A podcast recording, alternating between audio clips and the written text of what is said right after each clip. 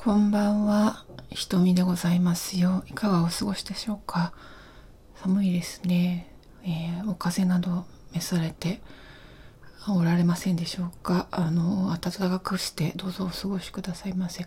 日本の家ってね、新しい家はそんなことないけど、でも昔の家とかって寒いんですよね。あの、昔って日本は家屋を木と紙で作って、うん、冬の寒さは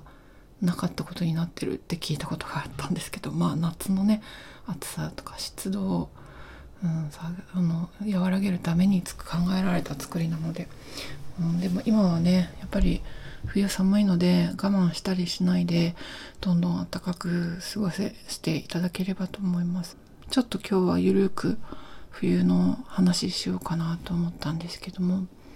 そうなんか日本の家が寒いなって気がついたのはあのー、子供の頃11歳の頃にですねアラスカに引っ越した時ですね。でアラスカってまあ寒いですよ、うん、で家族でまあ親の仕事の都合でね私たち家族は私と弟2人がいるんですけど、うん、と両親とね5人であのアンカレージに引っ越したのが1988年なんですね。私11歳だったんですけどその時お家が、まあね、大きなね、いわゆるあの、アメリカのドラマとかで出てくるような、なんか、お家ですよ。うん。広くて。うん。暖炉とかあって。で、まあ、あったかくできてるんですよね。やっぱアラスカって寒いから、こうセントラルヒーティングとか二重サッシとかすごいしっかりしててあの断熱材もしっかりしててうん部屋家全体があったかいんですよね。寒いと思ったことなかったんですよ。だから寒い地域ほどやっぱり工夫されてるって本当なんですよね。やっぱ命に関わるじゃないですか。うん寒さって。そう。まあ子供の頃ねいろんなあの冬の美しさっていうのを初めてなんかこう知りましたね。あの半年ぐらい雪がね積もったままだったりするわけですよ。でまああのふわふわに積もった雪を連想されるかもしれないんですけどまあふわふわに積もってるところもあるけどなんか道路はね踏み固められて氷になってたりとかでそれでそのままずっと地面見えないままずっと何ヶ月も行くんだけどでそこであのそのままねあの暗い中をね学校へ行くわけですよ。うん白夜ってほどじゃないんだけどアンカレージってアラスカの一番南の方なのであのまあ一番短い時はどうだったかな朝10時とかにお日様が出て午後3時ぐらいには沈むみたいなそういう感じだったですけどねうんまあ寒い時は何だろうなマイナス20度とか一番寒い時マイナス40度とかになった時もあったと思うんですけどまあアンカレジってねアラスカではそこまで寒い方じゃないんですけどそれでもやっぱり冬場はスキーウェアみたいな格好して学校行ってましたね。で鼻と口も覆ってね、あの、息を吸ってしまうと、こう、なんか、火傷みたいになっちゃうんですよね。火傷というか、何？凍傷っていうの。うん。なんかあんまり、あの、肺にもよろしくないので、うん、直接息を吸わないように、ね、ちょっと痛いんで。でもね、綺麗なんですよ。寒い時って、まあ、アンカレージが田舎だったのもあって、なんか普通のアメリカの住宅街でポッとポッとポッポッポッとこう家が続いている通りにお家があったんですけどでもその裏側がなんかずっと広い何もない土地が広がってたりしてでその先にこう針葉樹の森みたいなのがあるんですよね。うん、で向こうの方にはなんかあの雪をかぶった高い山が見えるとそういうアラスカっぽい風景だったんですけどその森の中からねあのムースが出てきたりとかしましたよ。あのムース、ヘラジカですね。すごい大きいやつ。あの、あの人たち、あの人じゃないけど、あの人ら、ご飯足りなくてね、冬場とか出てきたりするんですけど、うん。まあ子供連れてきたりとかしてね、なんか、あの、初めて間近でそういう野生動物見たなーって思い出しました。なんか雪が降ってるとすごくシーンとするじゃないですか。アラスカはやっぱり気温が低いと日本みたいに溶けないんですよね。溶けないで、キラキラキラキラ輝いてたりするんですよ。うん、でその綺麗な真っ白い雪が本当音を吸収するしでそれがずっとどこまでもどこまでも続いてるんですよね。もう広いので,、うん、でそれを見てなんかこう遠い気持ちになったりとかですね。子供ながらにこうすごくこう感じる自然のパワーというかうん人間ってとか自然って地球ってってよく考えましたよあのティーンエイジャーながらに。うんで一番寒い時はダイヤモンドダストが降ってくるんですよね。わかりますかね？ダイヤモンドダストってあの雪の結晶みたいなのが降ってくるんですけど夜とか降ってくるとそれがね光を反射してキラキラキラキラってすごい輝くんですよね。もうダイヤモンドダストとはよく言ったもんですよね。それは一番寒い時しか出てこないのかな？うん。あと、オーロラは見ましたね。たくさん見ました。やっぱりあの、オーロラ結構出るんですよ。一番寒い時期は。で、お家にあのピクチャーウィンドウっていう大きな窓があるんですね。でも外の景色がそのまま見える。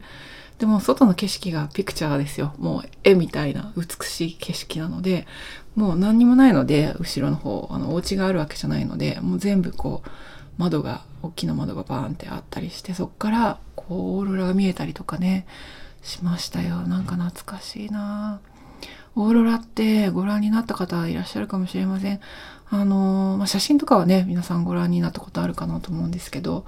あの、グリーンとかね、まあ、赤いのが出たりする時もあるんですけど、結構グリーンのオーロラが出て、で、本当にカーテンみたいにゆらゆらゆらって動くんですよ。速い動きだったり、ゆっくりな動きだったり、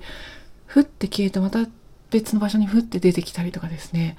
風が吹いてるみたいな感じ。うん、カーテンってよく言いますよね。うん、でもやっぱりこ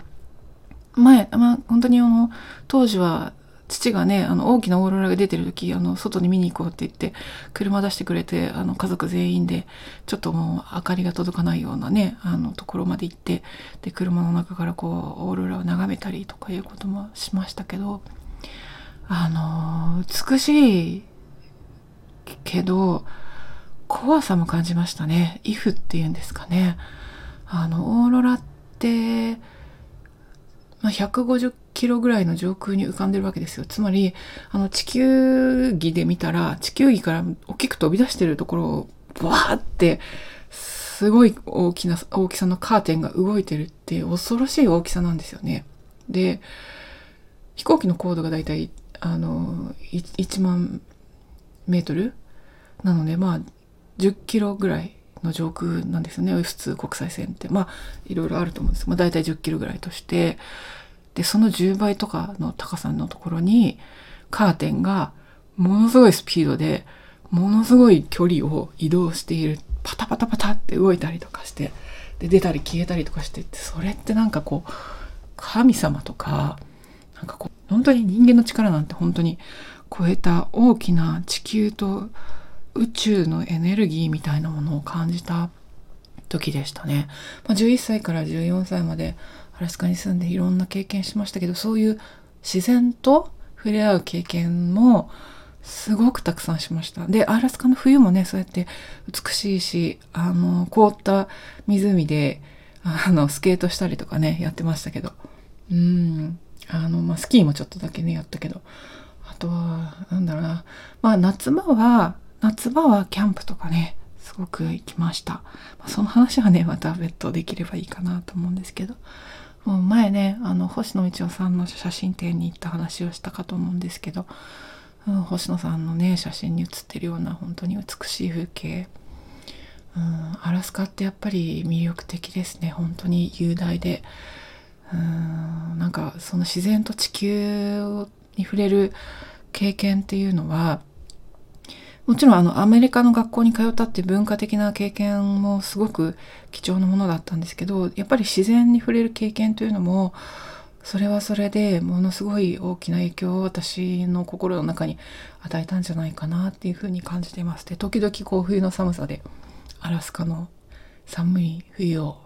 思い出します。本当美しかったなって思います。まあもちろんね冬って危険と隣り合わせだからアラスカだって